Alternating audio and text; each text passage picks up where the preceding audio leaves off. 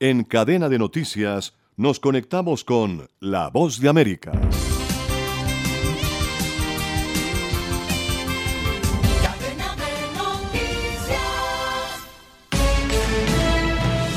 Este es un avance informativo de La Voz de América. Desde Washington les informa Henry Llanos.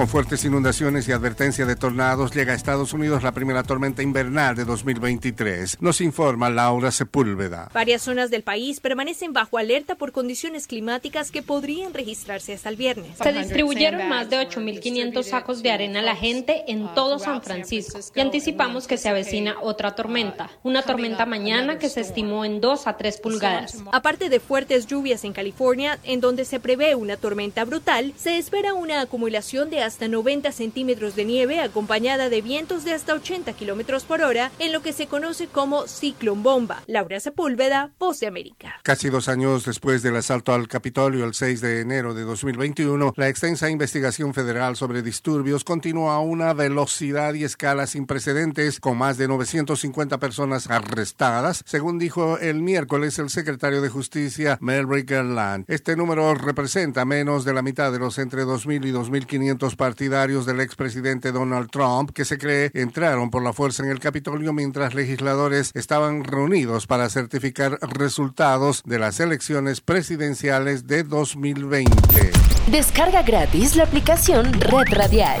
Ya está disponible para Android y encuentras siempre una radio para tu gusto.